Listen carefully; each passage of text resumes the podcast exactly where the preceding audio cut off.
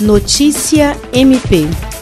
O Ministério Público do Estado do Acre, através do Centro de Atendimento à Vítima CAVE, participou de um encontro virtual com farmacêuticos e proprietários de farmácias para tratar de parceria e conhecer a mobilização encabeçada pelo setor econômico para prevenir e combater a violência doméstica e familiar no Estado. A ideia partiu do Conselho Regional de Farmácia, que convidou o MP Acreano e a Ordem dos Advogados do Brasil através da Comissão da Mulher Advogada. O objetivo do órgão é que os estabelecimentos ajudem na prevenção e enfrentamento à violência contra a mulher com a divulgação de informações e acolhimento das vítimas. O Conselho Regional de Farmácia adiantou que a iniciativa vai ao encontro de uma campanha a ser lançada nos próximos dias pelo Conselho Nacional de Justiça em parceria com as farmácias e que vai contatar as redes de farmácias e outros pequenos estabelecimentos presentes no interior, além de disponibilizar material de divulgação em seu site institucional.